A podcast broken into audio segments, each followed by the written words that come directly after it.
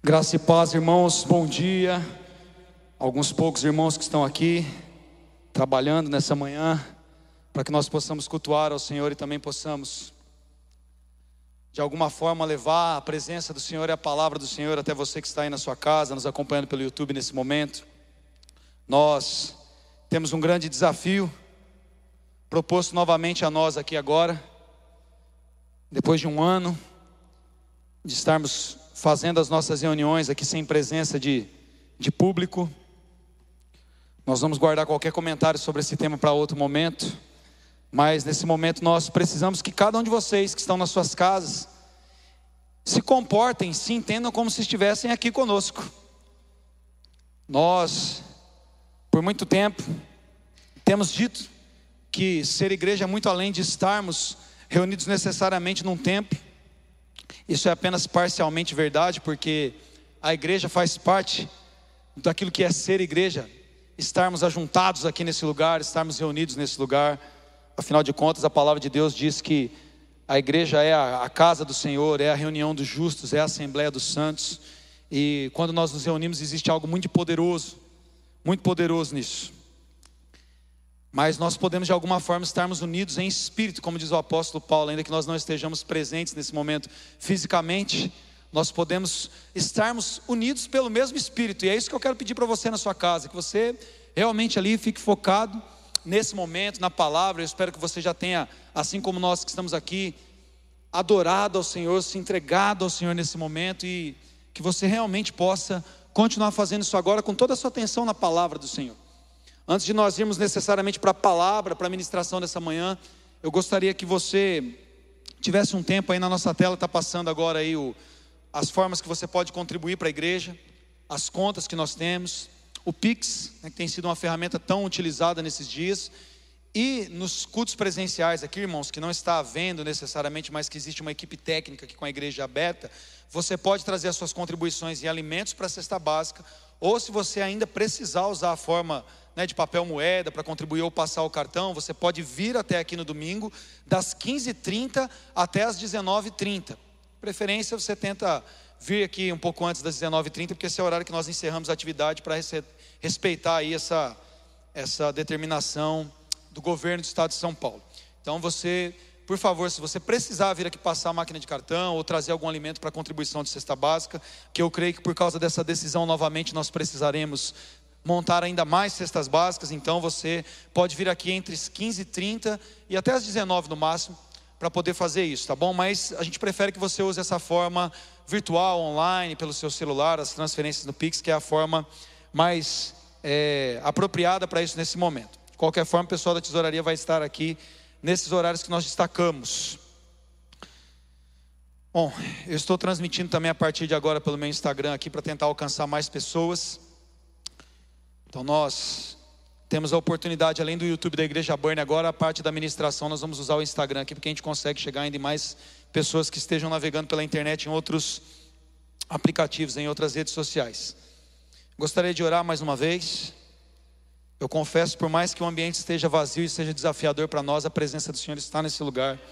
Nós podemos sentir a presença do Senhor nesse lugar, falando conosco nos louvores. Nós sabemos que por mais que existam muitos inimigos da igreja que desejem que ela esteja fechada, agora a igreja jamais vai deixar de existir e jamais vai deixar de ser aquela contra a qual as portas do inferno não prevalecerão. Jamais. Nós estamos estabelecidos é por uma palavra, não é por um CNPJ, é por uma ordem do Senhor Jesus. Vamos orar, irmãos.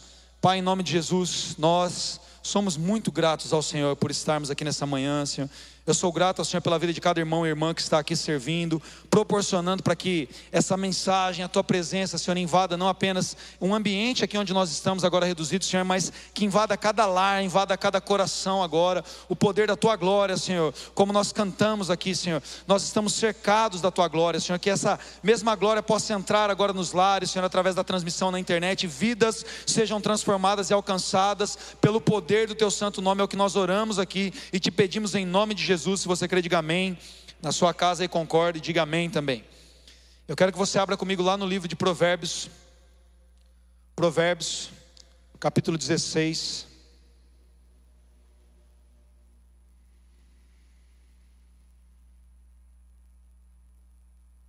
Eu acho que não entrou aqui ao vivo no, no Instagram, deixa eu fazer de novo isso. Agora vai.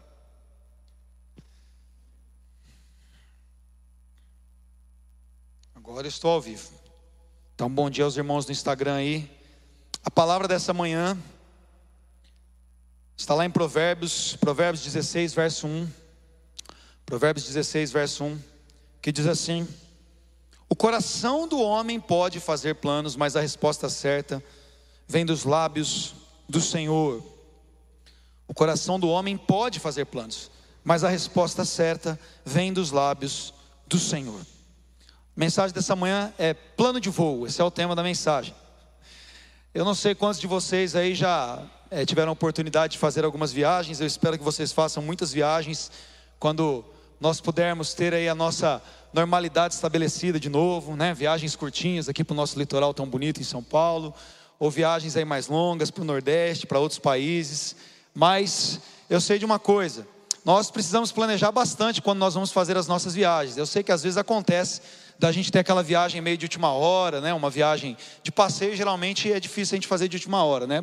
Uma viagem a trabalho, alguma situação que precisa resolver, mas às vezes dá na louca também, a gente pega e vai viajar. Eu já fiz isso. Quem que aqui, aqui já fez isso? Vou, vou passear. e acho que algumas pessoas na internet já fizeram isso também. Eu, eu até faço mais do que o normal, acho que isso de decidir alguma coisa na última hora e, né, como a gente diz aí, deu a louca, a gente faz. Mas quando você vai fazer uma viagem mais longa, uma viagem que é, tem um custo maior, ou que vai ocupar um tempo maior na sua agenda, você necessariamente precisa ter alguma programação, a não ser que você esteja nadando aí no rio de dinheiro né, que você pode largar tudo. Aí, se você for um milionário, desculpa essa mensagem, não vai fazer muito sentido para você. Mas até os milionários aí precisam se planejar, porque se eles são milionários, alguma coisa aconteceu para eles estarem nesse nível. Então, uma das primeiras coisas que nós aprendemos, irmãos, sobre viagens e sobre tantas outras coisas na nossa vida, mas a viagem é o tema aqui, é que nós precisamos planejar, certo? Nós precisamos ter um plano, nós precisamos planejar. E Muitos de nós ignoramos a importância de planejar, principalmente considerando o Senhor nas coisas que nós estamos fazendo nas nossas vidas. Nós precisamos considerar o Senhor nos nossos planos, porque todas as vezes que nós fazemos planos ignorando a vontade do Senhor ou o seu desejo, nós podemos ser pessoas frustradas, nós podemos ter os nossos planos interrompidos. E eu queria ler até o que Tiago diz a respeito disso lá em Tiago, no capítulo 4.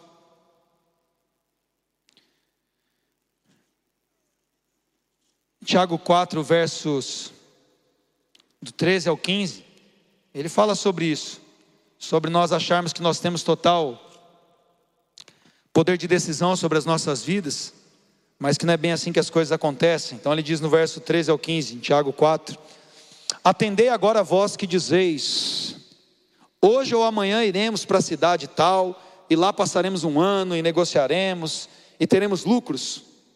Vós não sabeis o que sucederá amanhã. O que é a vossa vida? Sois apenas como uma neblina que aparece por um instante e logo se dissipa. Meu Deus, Tiago é bem contundente aqui na sua afirmação. As pessoas dizem, ah, a gente vai fazer, acontecer. Né? É lógico que ele não está falando aqui necessariamente sobre viagens a passeio, ele está dizendo de decisões de pessoas que dizem, oh, vou me mudar para tal cidade, eu vou me mudar de, de, de, trabalho, vou mudar de ministério, as pessoas tomam uma decisão e dizem que vão fazer conforme que elas estão planejando.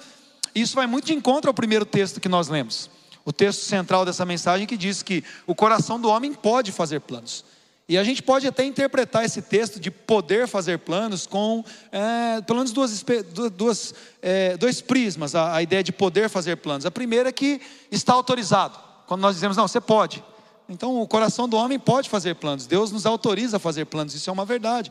Deus nos permitiu ter essa inteligência criativa, essa tomada de decisão. Então, nós podemos fazer planos. Isso não é algo que Deus nos proibiu. Você não foi proibido de planejar, de ter ideias, de pensar, de fazer as suas contas. Pelo contrário, você pode fazer isso. E a outra ideia de interpretar essa, é, esse verbo poder aqui nessa frase é que você até pode fazer planos. Isso é uma coisa que pode acontecer mas então a resposta certa não está necessariamente ligada aos planos que você faz.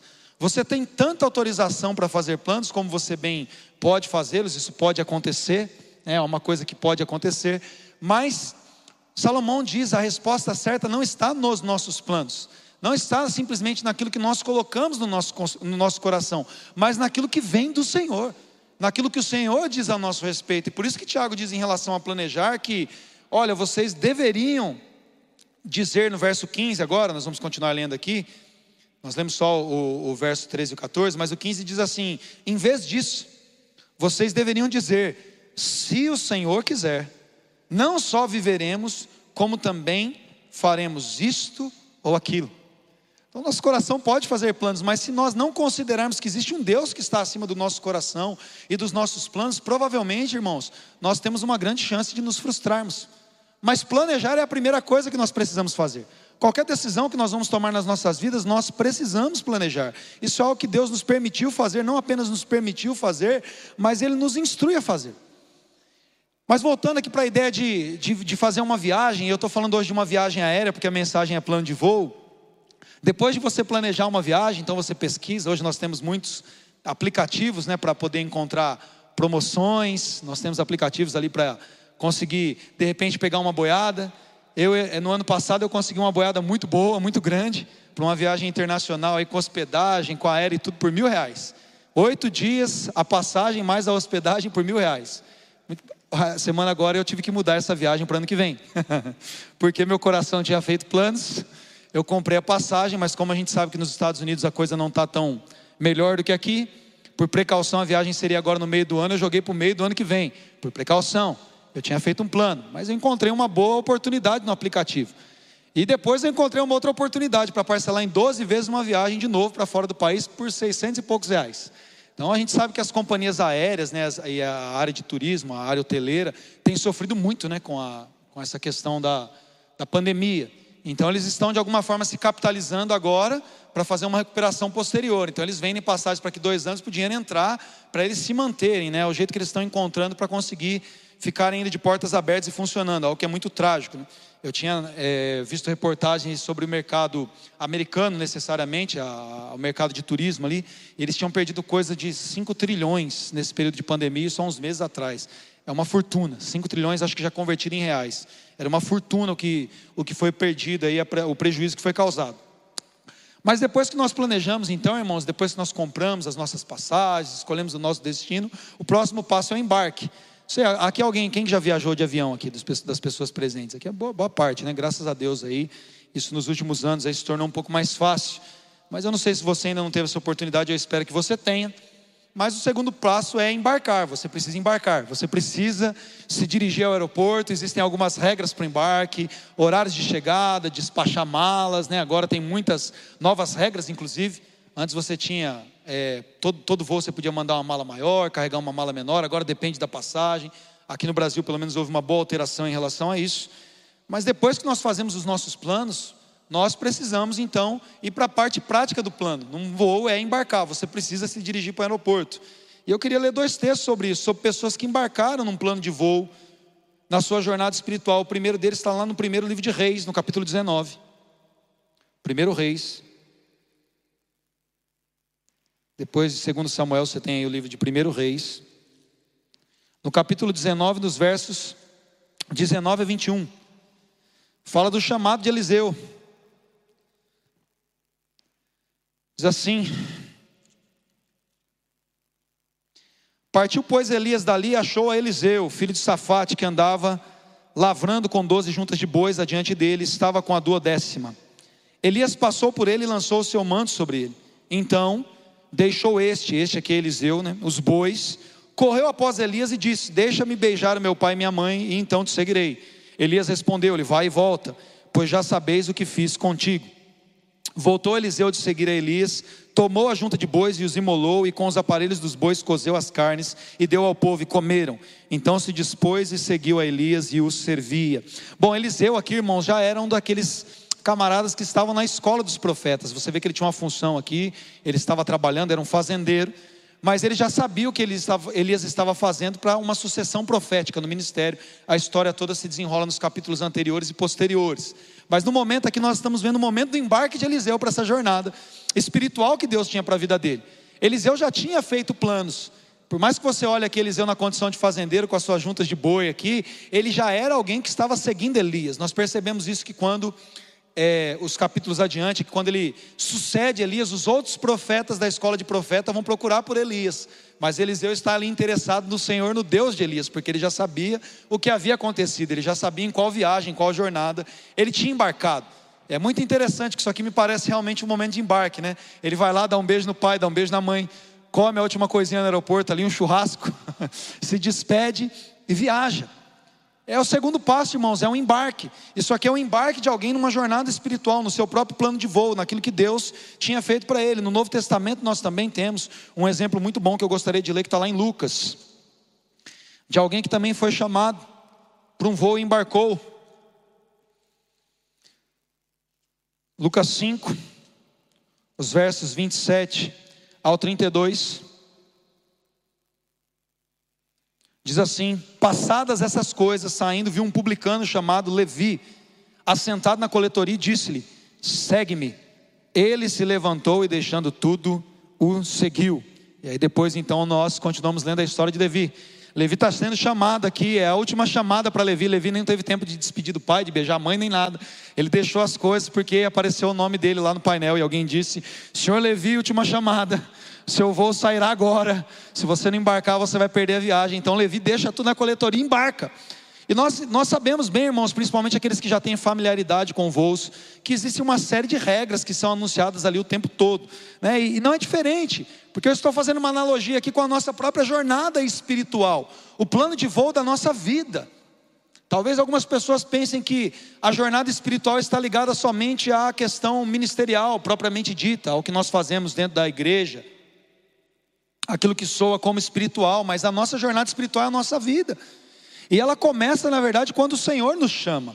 Nós percebemos isso quando o Senhor nos chama, porque a nossa vida espiritual é ativada quando nós somos chamados por Jesus. Quando o Espírito Santo, de fato, começa ali a habitar em nós e nos direcionar para sermos homens espirituais. Até então nós estamos mortos nos nossos pecados. Mas quando o Senhor revela um chamado, nós começamos uma jornada espiritual. É como se nós então estivéssemos vivendo a nossa própria vida, mas agora nós embarcamos num voo que Ele programou para nós. Quando nós encontramos com os nossos, os nossos planos com os planos do Senhor, então nós embarcamos numa jornada espiritual e existem avisos em relação a essa jornada. Não é muito diferente daquilo que nós ouvimos nos aeroportos. É, quem voou sabe bem que você não pode carregar qualquer tipo de objeto, que você tem uma certa limitação de peso na bagagem que embarca com você, daquilo que pode ser levado ali. Por exemplo, você não embarca com uma garrafinha com água, porque o cara não tem como ficar sondando ali qual o tipo de líquido que tem aqui dentro, se pode ser um veneno, alguma coisa é, inflamável, enfim, você não pode entrar. Se chegar lá, você precisa jogar fora. Eu uma vez é, esqueci e deixei uma, um whey, proteína, dentro da minha barca, da, da minha bagagem de mão. Cara, eu passei um maior transtorno, porque os caras queriam saber de tudo quanto é jeito que era aquele pó. eu não lembro se era creatina, o que, que era, mas nossa, imagina o transtorno. Por que, que eu não coloquei aquela porcaria na bagagem que ia ser despachada? Mas existem regras e avisos. E em Mateus, no capítulo 8, nos versos de 18 a 21, nós vemos alguns avisos também dessa jornada, desse plano de voo que o Senhor tem para nós. Olha só, Mateus 8, verso 18 diz assim: Vendo Jesus muita gente ao seu redor, ordenou que passassem para outra margem. Né? Ele estava com os seus discípulos aqui, tinha muita gente querendo ali embarcar numa jornada. Então ele se aproximou, aproximou-se dele um escriba, alguém interessado em seguir Jesus, a entrar nessa jornada, aparentemente, ou talvez não, apenas querendo adular, mas enfim, diz assim: Mestre, seguir-te-ei para onde quer que fores. Eu estou dentro com você, vou embarcar nessa viagem.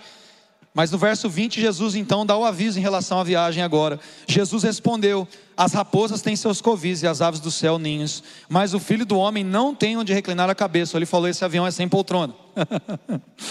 e outro dos discípulos lhe disse: Senhor, permite-me primeiro sepultar o meu pai. Replicou-lhe Jesus, porém: Segue-me deixa que os mortos sepultem os seus próprios mortos. Na verdade, o que Jesus estava dizendo aqui é que nesse tipo de voo não cabe espaço para protelar, é a última chamada. Jesus falou: olha, vocês leram ali em relação a Eliseu que deu tempo de beijar pai e mãe, de fazer churrasco. Acabou o tempo disso agora. Vocês não vão ter tempo de dar beijo em pai e mãe, nem de fazer churrasco nenhum. Entra no avião que o negócio está saindo. E é um voo sem poltrona, não vai ter lugarzinho para descansar. Não tem. Ele diz aqui, olha, as raposas têm covis, têm né, os seus próprios lugares de esconderijo, suas tocas. As aves do céu têm os seus próprios ninhos. Mas quem entrar comigo nessa viagem, estou avisando. Quer entrar? O aviso é esse. Eu estou avisando vocês, vocês vão entrar no avião sem poltrona e não dá tempo de dar beijo na mamãe. Um outro aviso, um pouco mais na frente, em Lucas 14. Nós lemos sobre um outro aviso, que deve ser feito antes do embarque, irmãos. 14, 28, Lucas 14, 28 diz: Qual de vocês, pretendendo construir uma torre, não se assenta primeiro para calcular a despesa e verificar se tem os meios para concluir, para não suceder que, tendo lançado os alicerces, não podendo acabar, quando todos os que virem zombem dele, dizendo: Esse homem começou a construir e não pôde acabar. Jesus está falando aqui novamente sobre o preço do discipulado. Quando você vai fazer um determinado tipo de viagem internacional, é, os países, se for uma viagem, por exemplo, com visto estudantil, pedem para você comprovar que você tem renda para aquilo. Então você tem que ter lá 30 mil na sua conta lá para justificar um tempo de seis meses que você vai estar estudando. Porque senão você pode estar só inventando que você está indo para fazer o turismo ali, ou, ou estudar, enfim, e você vai acabar querendo ficar lá ilegal. Então se faz uma pesquisa para saber disso. O que Jesus está falando basicamente é isso. Você já avaliou os custos para me seguir? Você já viu realmente se é isso que você quer? Porque você está começando a construir uma torre e você não pode parar no meio do caminho. Esse aviso é dado antes, irmãos. Eu amo isso em Jesus e na característica do nosso chamado, porque Jesus, ao contrário de muitos de nós que gostamos de ficar mudando a regra no meio do jogo, principalmente quando a gente está jogando Uno com os amigos. Ah, não, a carta pode ser essa. Não, não é essa que eu disse, é outra carta que não pode. Quem já jogou Uno e passou raiva aí? Vocês não jogaram com o meu amigo Marlon ainda. Vocês vão passar mais raiva ainda. As pessoas mudam a regra no meio do jogo. Mas Jesus não, ele avisa tudo para nós e deixa tudo muito claro antes. Quando nós falamos sobre o nosso embarque, nós não embarcamos numa jornada sem sabermos as regras. Mas então nós entramos nessa aeronave, nós decidimos, fizemos os nossos planos, fizemos as contas, entendemos que é bom, é isso que nós queremos para a nossa vida, amém. Nós te seguiremos, Senhor, para onde o Senhor quer que fores. Nós vamos te seguir. Só que aí da decolagem para frente não é mais com a gente, irmãos. Depois que você entra no avião, dali para frente é com o piloto. Você não tem mais o que fazer. Decolou, você está lá no alto, se você quiser pular fora da aeronave, você até, né, apesar de não haver essa possibilidade, você não vai encontrar uma janela se fosse no avião, mas pensando na nossa fé, você sabe o que vai acontecer, se fosse possível que isso acontecesse. E quando nós estamos dentro dessa aeronave, existem regras de viagem. Nós não ficamos dentro da aeronave do jeito que nós queremos. Esse é o terceiro ponto. Quando você embarca dentro de uma aeronave, você não pode sair andando na hora que você quer, levantando na hora que você quer, ficando sentado sem cinto, se você achar que é conveniente fazer isso. João, no capítulo 14, no verso 15, Jesus diz: Quem me ama, guarda os meus mandamentos. Quem decide me seguir, quem está comigo, vai fazer exatamente aquilo que eu propus e não vai ter as suas próprias ideias e fazer as coisas do seu próprio jeito. Eu me lembro a primeira vez que eu viajei de avião. Estava eu, minha esposa e o João César, não tinha Laura ainda. E, bom, eu não, confesso que eu nunca tive muito medo, nenhuma das vezes que eu viajei, eu sempre fiquei muito tranquilo. Até porque eu sempre entendi que avião é o transporte mais seguro do mundo. Até para morrer é seguro, né? É difícil você passar muita raiva se você for morrer num acidente aéreo. Né? no acidente de carro você pode sofrer um pouco mais. Então, até para morrer é mais seguro. Mas eu nunca tive muita preocupação. Mas eu lembro que a Dani tremia as pernas de medo, assim, mão gelada e ficando ali, parecia que ia morrer antes de voar. Quem já ficou com medo aqui na hora de voar? Vai, confessa aí. Confessa, tem problema, gente. Até os homens não tem problema. Até porque existe realmente ali na decolagem, na aterrissagem, um risco onde estão os riscos mais altos, né? Acho que mais de metade do risco da, de acidentes é a decolagem, aterrissagem e pouso. Passa de mais, acho que dá 60% somados, então não tem problema você ter medo. Eu nunca tive é, medo no voo, mas eu lembro quanto que a Dani estava morrendo de medo. Ela nunca tinha feito aquilo. É natural ter medo quando você nunca fez algo. Então, eu não sei, mesmo vocês que já voaram mais de muitas vezes, eu sei que o Bruno, por exemplo, trabalha, então está toda hora ali, né? Às vezes tem, tinha que ir para o Recife no trabalho e voltava, ia para Brasília, então o cara está voando toda hora, acaba virando carne de vaca, como a gente costuma dizer, vira uma coisa comum, você se habitua àquilo. Mas na primeira vez, é natural que a maioria das pessoas tenha muito medo, tenha muita insegurança em tudo, né? Para comprar uma passagem, para ver se realmente conseguiu reservar o hotel. Tudo que a gente faz a primeira vez é meio confuso né, no embarque, no aeroporto, aquela confusão, onde que é check-in, onde que passa, na hora que entra no avião e como que aperta aquele negócio do cinto, a máscara vai cair que horas, fica todo confuso. Então é normal você ter frio na barriga e medo. E mesmo aqueles que já viajaram aqui de avião, já que essa é a analogia hoje, eu tenho certeza que viver você nunca viveu antes. Você nunca teve uma vida anterior a essa, essa é a única vida que você tem.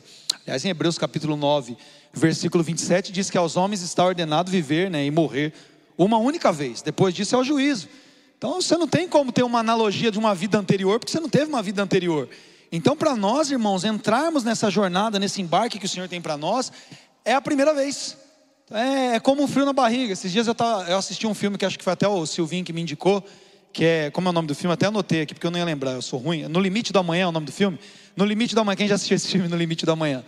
É um filme com Tom Cruise lá, que ele tem um contato com alienígena, então quando ele morre, ele volta para o começo. E aí ele tem que fazer tudo de novo. Em um determinado ponto lá da jornada dele, ele consegue chegar numa parte que ele não tinha chegado ainda. E a menina pergunta para ele: o que a gente faz agora? Ele fala: não, não sei, eu não, não cheguei nessa parte aqui ainda. Essa parte é a primeira vez. E tudo que nós estamos vivendo na nossa jornada espiritual é assim. Você fala: o que, que eu faço? Não sei, eu nunca fiz isso antes. Muitas coisas na nossa vida espiritual e nessa jornada são novas para nós, então, assim, é, é desafiador mesmo. Mas aqui é que está o grande segredo, irmãos. Para nós é assustador. Nós nunca fizemos isso, mas não é você que está dirigindo, pilotando né, a aeronave, não é você que está dirigindo a sua vida. Não é você que está fazendo essas coisas, você precisa ter confiança em quem está fazendo essas coisas. É por isso que a palavra de Deus diz: você pode fazer planos, mas a resposta vem do Senhor. Você, ao invés de tentar comandar a sua própria vida e tomar as decisões, você precisa confiar que, se o Senhor quiser, as coisas vão acontecer exatamente do jeito que Ele quer. Os nossos planos podem ser frustrados, os planos do Senhor não. Jó lembra muito bem disso. Ele tentou fazer planos para proteger a sua família o tempo todo. Sacrificava essa história poética do livro de Jó. Mas no final ele fala: Senhor, bem sei que tudo pode, e nenhum dos seus planos podem ser frustrados. Os planos de Deus não podem ser frustrados. E quando você aceita as, as condições, quando você ouve os avisos e entra nessa viagem, não está mais nas suas mãos. Não está mais nas minhas mãos. Você pode ficar chocado com as turbulências. O Senhor não. O Senhor não é um piloto inexperiente. Pelo contrário, Ele sabe exatamente como conduzir essa aeronave, irmãos. Você sabia, eu estava lendo hoje de manhã algumas coisas em relação às turbulências nas aeronaves e segundo o que se diz aqui a pesquisa, eu li até num, num, num site da, da, da, revista super interessante, diz assim, ó, é uma analogia ao que se fala durante o embarque. Diz: mantenha o cinto de segurança afivelado durante todo o voo. Ou você poderá ser vítima de turbulência. É, a brincadeira deles aqui é como se a companhia aérea fosse a Sincere Air, né? Tipo a, a aérea sincera, né? A companhia que falasse a verdade, ela falaria isso para você. Mantenha o cinto de segurança afivelado durante todo o voo, você poderá ser uma vítima de turbulência, que é inofensiva para a aeronave, mas mata 25 passageiros por ano. Se elas forem falar sinceramente, mas por que a turbulência mata 25 passageiros por ano? 251 mortos em 10 anos são as vítimas de passageiros que estavam sem o cinto de segurança e por isso foram arremessados contra o teto em 100 km por hora de velocidade suficiente para causar uma fratura no pescoço. Ou seja, em caso de turbulência, o perigo não é o avião cair, é você se machucar porque está sem cinto. Fora as pessoas que morrem por infarto, por, né, por crise de ansiedade ali, tem desesperos e morrem por causa da turbulência. Mas olha que interessante, as aeronaves modernas, elas são projetadas para não sofrer nenhum tipo de impacto com turbulência. Eu já voei mais de uma vez para o mesmo destino e eu percebi que no mesmo lugar, se eu não me engano, ali no, na Guiana Francesa, ou no Canal do Panamá, por alguma daquela região, nos mesmos lugares, no mesmo momento do voo, a gente sentia a aeronave ali chacoalhando, mas aquilo era uma coisa calculada. Era um tipo de turbulência que o piloto sabia que ia passar, mas era tranquilo aquilo, ia dar uma chacoalhadinha, fica em paz. Mas as pessoas, às vezes, ali, se a turbulência for mais grave, elas podem ou morrer porque teve um problema no coração na hora, por um desespero, por uma ansiedade, ou porque estava sem cinto, e na hora que chacoalhou, foi arremessado ali quebrou o pescoço. Mas não porque a aeronave não estava projetada para turbulência. Deixa eu dizer uma coisa para você: você embarcou numa aeronave, numa jornada espiritual, que o Senhor chamou você, que está projetada para te manter seguro, mesmo em meio às turbulências. Por mais que ninguém programe turbulência, irmãos. Você não programa turbulência. Eu, espero que você não faça isso. Eu não faço isso. Você fala, não, eu estou vivendo a minha vida, ela está tranquila demais. Eu preciso ter um luto um ente querido meu para minha vida ficar mais difícil. Ah, não, meu casamento está muito bom. Acho que eu vou arrumar uma treta aqui para arrumar um divórcio. Que eu quero ter um divórcio aqui. Eu acredito que ninguém faça isso. Eu acredito que ninguém casou para divorciar. Que ninguém fica né, torcendo para alguém que ama morrer ou para ter uma doença, deixa eu passar por essa enfermidade para eu ver como que é, se ela é cruel assim mesmo. Quero ficar com coronavírus entubado. Alguém planeja isso, irmãos? Pelo amor de Deus, ninguém sem consciência. Esse cara já está maluco se fizer isso aí, precisa internar no hospício. Ninguém planeja isso, mas acontece. Falências acontecem, desempregos acontecem, divórcios acontecem.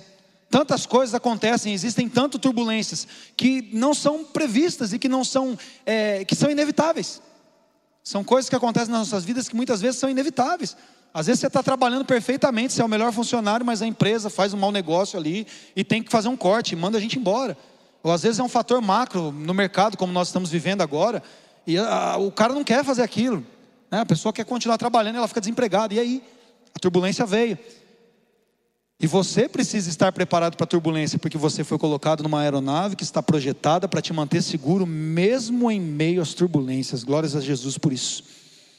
Sabe, existem as evitáveis e nós devemos evitar. Nós devemos estar com os nossos cintos de segurança, no mínimo, para evitar sermos machucados durante a turbulência. Provérbios 22, verso 3 diz assim: Que o prudente percebe o perigo e busca refúgio. O inexperiente segue adiante e sofre as consequências. Irmãos, é, pode acontecer um, algumas coisas na nossa vida, mas boa parte delas nós podemos evitar, sendo prudentes, percebendo o perigo e tomando decisões, sendo obedientes à palavra de Deus, colocando os nossos cintos de segurança, o cinto da verdade nos mantendo estáveis, nós podemos evitar. Nós percebemos o quanto isso na vida de personagens bíblicos, nas nossas próprias vidas e na vida de pessoas que nós amamos ou acompanhamos, o quanto muitas coisas que nós passamos e outros passam poderiam ter sido evitadas se estivessem ouvindo, se estivessem ouvindo bem as instruções. Se estivessem ao ouvir as instruções, praticado as instruções, sendo prudentes. A palavra de Deus diz isso, que são imprudentes ou inexperientes as pessoas que seguem adiante quando sabem que alguma coisa tem uma grande possibilidade de dar errado.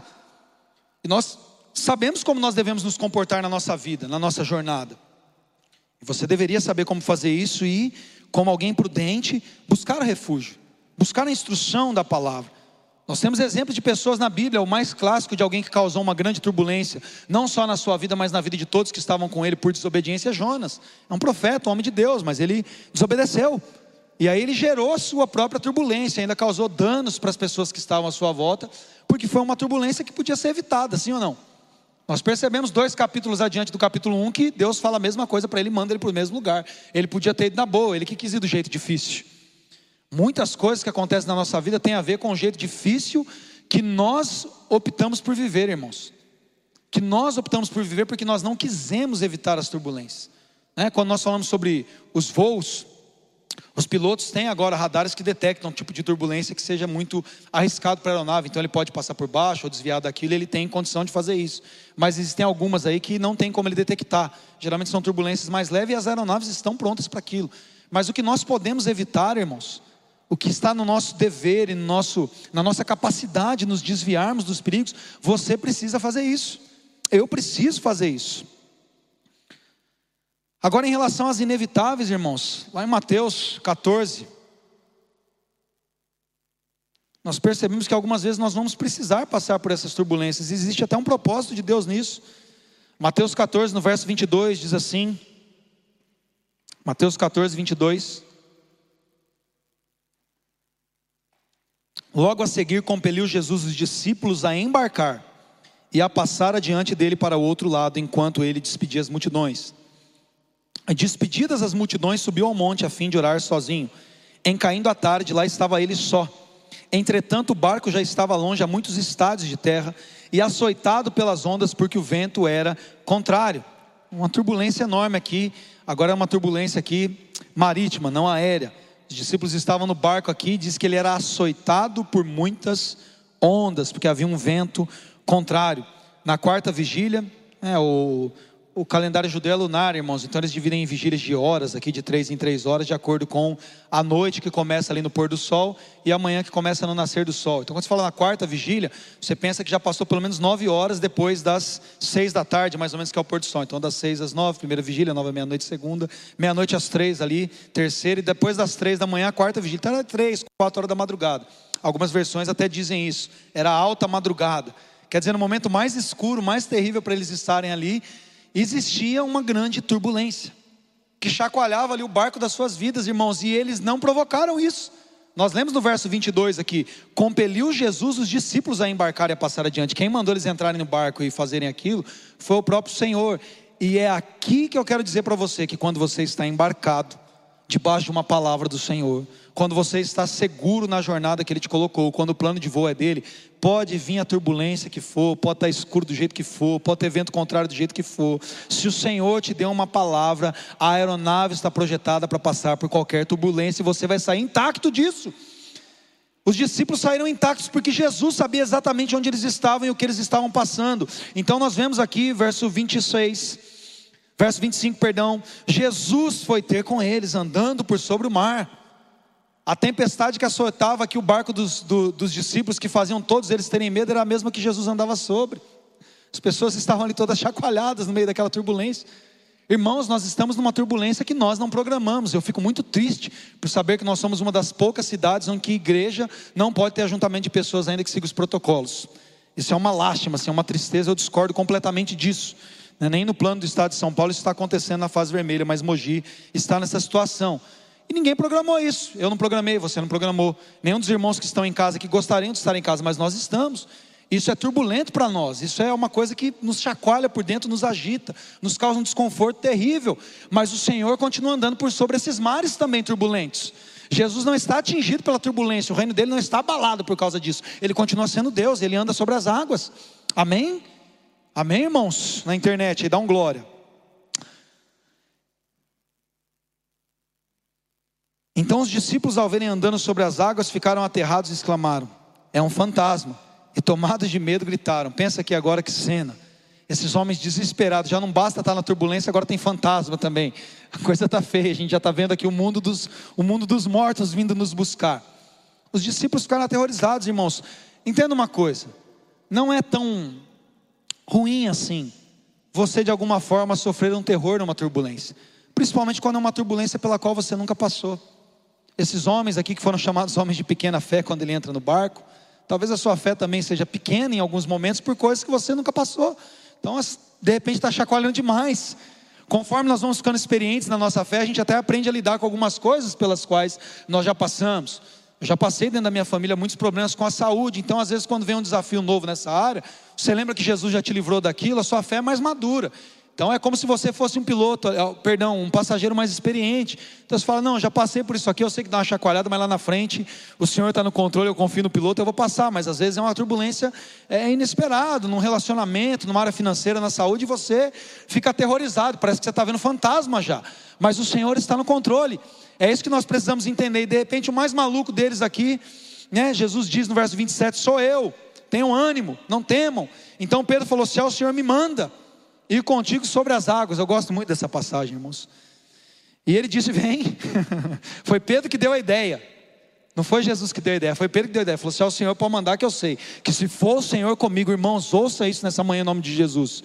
Se vocês têm a garantia de que é o Senhor que está falando com vocês, no meio da tempestade, que Ele está no controle das coisas, só peça para Ele uma palavra, uma direção.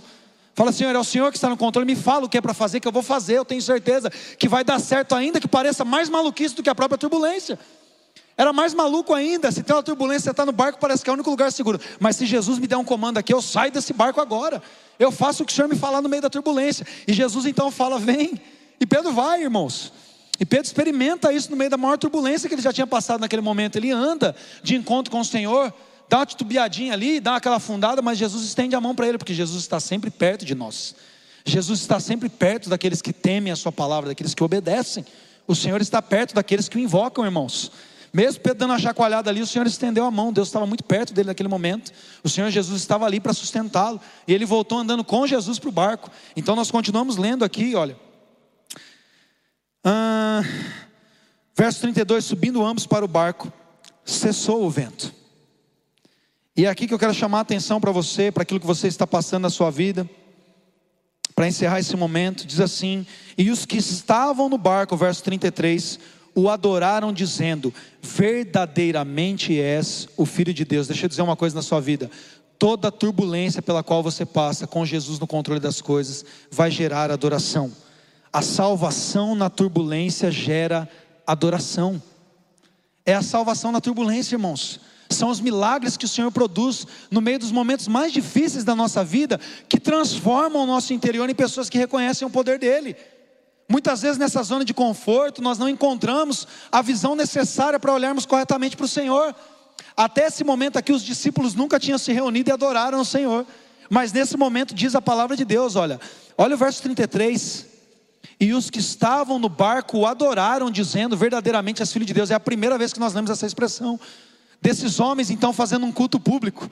Colocaram Jesus no lugar devido, onde ele deveria estar. Tu és o filho de Deus. Se prostraram e adoraram, disseram: Você é quem você diz que você é. Você é o Deus que faz os mares se acalmarem. Você é o Senhor que está no controle de toda a turbulência, irmãos. Mesmo nas turbulências inevitáveis, quando nós somos salvos por meio da nossa fé no Senhor, quando nós somos salvos por olharmos para o Senhor, isso vai gerar adoração na nossa vida, isso vai nos transformar em verdadeiros adoradores que reconhecem quem Ele é. E isso pode fazer além, não apenas transformar a nós em adoradores, mas as pessoas que estão conosco vão reconhecer o que Deus faz na nossa vida. Nós vemos isso na palavra. Ontem o Igor ministrou isso no On Fire, falando sobre os amigos de Daniel, sobre o próprio Daniel, lá em Daniel capítulo 3 e capítulo 6. Nós vemos aqueles jovens depois o próprio Daniel passarem por desafios na sua fé porque se mantiveram fiéis. Os amigos de Daniel passaram por uma turbulência é, que não era evitável, uma turbulência que não tinha como evitar, era inevitável aquilo, porque eles falaram: não vou negociar minha fé, e pararam ali numa fornalha sete vezes mais quente. Daniel não negociou a sua fé, parou numa cova, mas Deus livrou os amigos de Daniel na fornalha, Deus livrou a Daniel na cova, no meio da turbulência. E aqueles reis, tanto Nabucodonosor quanto Dario, reconheceram quem era Deus verdadeiramente. Quando nós somos salvos no meio da turbulência, isso gera adoração. Isso faz com que as pessoas reconheçam quem é Deus de fato. E nós estamos numa turbulência, passando numa turbulência como nação. Nós estamos passando numa turbulência como humanidade. Nós estamos passando uma turbulência especificamente como igreja, irmãos. E cada cidadão aqui, na sua saúde, na sua finança, o medo, as notícias, mas a nossa salvação no meio dessa turbulência vai fazer com que mais pessoas reconheçam quem é o Deus que nós servimos. A nossa salvação no meio dessa situação vai fazer com que mais pessoas se prostrem diante de Jesus e digam: Ele é o cara que salva realmente, Ele é Deus verdadeiramente, esse é o Filho de Deus que nos salva nas nossas turbulências. E nós precisamos nos manter firmes para isso, irmãos. Somos nós que não podemos permitir que o chacoalhar dessa aeronave nos mate de ansiedade medo, nos mate porque nós estamos sem cinto para passar por isso. A aeronave não quebra na turbulência, mas nós podemos nos quebrar no meio da turbulência se nós não estivermos firmados na verdade. E essa palavra nessa manhã tem esse propósito de firmar o seu coração na verdade da palavra de Deus. Porque quando nós passarmos por isso, irmão, isso tem poder de gerar em nós exatamente aquilo que a palavra de Deus promete, não apenas nos transformar em adoradores, mas nos transformar em homens e mulheres mais experimentados, mais experientes. Romanos capítulo 5, versos 3 a 5, diz que essa prova da nossa fé, essa experimentação daquilo que nós passamos, irmãos, abre lá Romanos 5 versos de 3 a 5, e não somente isso, mas também nos gloriamos nas próprias tribulações, sabendo que a tribulação produz perseverança, a perseverança, experiência, a experiência, esperança. Olha o que a palavra de Deus diz: que quando nós vencemos isso, nós nos tornamos pessoas mais experientes. E essa experiência produz esperança, então, logo quando nós vencemos no meio das turbulências, das tribulações, nós nos tornamos pessoas mais experientes e mais esperançosas. A primeira carta de Pedro, no capítulo 1, nos versos 6 e 7, diz que a prova da nossa fé, 1 Pedro 1, versos 6 e 7, diz que a prova da nossa fé, depois de passar pelo fogo também, mostra a preciosidade, o valor dessa fé. E o verso 7 diz então, verso 8, por favor. Diz que isso redunda em louvor, volta ali para mim, é o verso 7. Redunda em louvor, glória e honra. Ou seja, quando nós passamos por uma prova de fogo, quando nós passamos por turbulências como nós estamos passando agora, mas nos mantemos firmes e chegamos no destino, nós então, isso pode redundar então em louvor, glória e honra. Nós somos então um caminho, um canal para que as pessoas olhando para nós, vendo a nossa fé, vendo o nosso caráter aprovado, louvem ao Senhor, honrem ao Senhor, glorifiquem ao Senhor na sua revelação na nossa vida. E Tiago ainda vai além, ele diz na sua primeira, no primeiro capítulo da sua carta, nos versos de 2 a 4, Meus irmãos, tenham por de passarem por provações, sabendo que a aprovação da vossa fé, uma vez confirmada, produz perseverança. Ora, essa perseverança, a mesma que Paulo diz em Romanos, tem ação completa para que vocês sejam perfeitos e íntegros. Quando nós passamos por isso, turbulências planejadas pelo Senhor, ou permitidas pelo Senhor na nossa vida, nós nos tornamos pessoas mais maduras, pessoas íntegras, pessoas que não têm falta de nada, pessoas que estão agarradas ao Senhor e podem vencer mais uma vez e podem ser um caminho para que outras pessoas então conheçam o Senhor. Eu quero dizer para você uma coisa: confie no piloto, ele vai levar cada um de nós para o destino que ele planejou. Coloca os seus olhos no Senhor. Vocês vão chegar no final dessa carreira, dessa jornada, desse voo, sãos e salvos. O Senhor não decepciona nenhum daqueles que creem nele, irmãos. Nós estamos aqui, o barco está sendo chacoalhado, o avião está passando por turbulência, mas Deus continua sendo Deus. Ele é aquele que está acima das tempestades, Ele é aquele que está acima das ondas agitadas, Ele é aquele que está além das ordens absurdas, das decisões conturbadas, dos prejuízos que são causados. Ele é Deus acima de tudo e de todos. Eu quero que você feche seus olhos agora, enquanto nós vamos adorar. Começa a falar com o Senhor, começa a orar, começa a pedir confiança para Ele. Começa a se arrepender de todo plano que você tem feito por sua própria conta, de toda instrução que você não tem ouvido, de tudo que tem te afastado dessa jornada. Comece a falar com o Senhor nesse momento em nome de Jesus. Te adoramos, Senhor. Nós bendizemos o teu santo nome.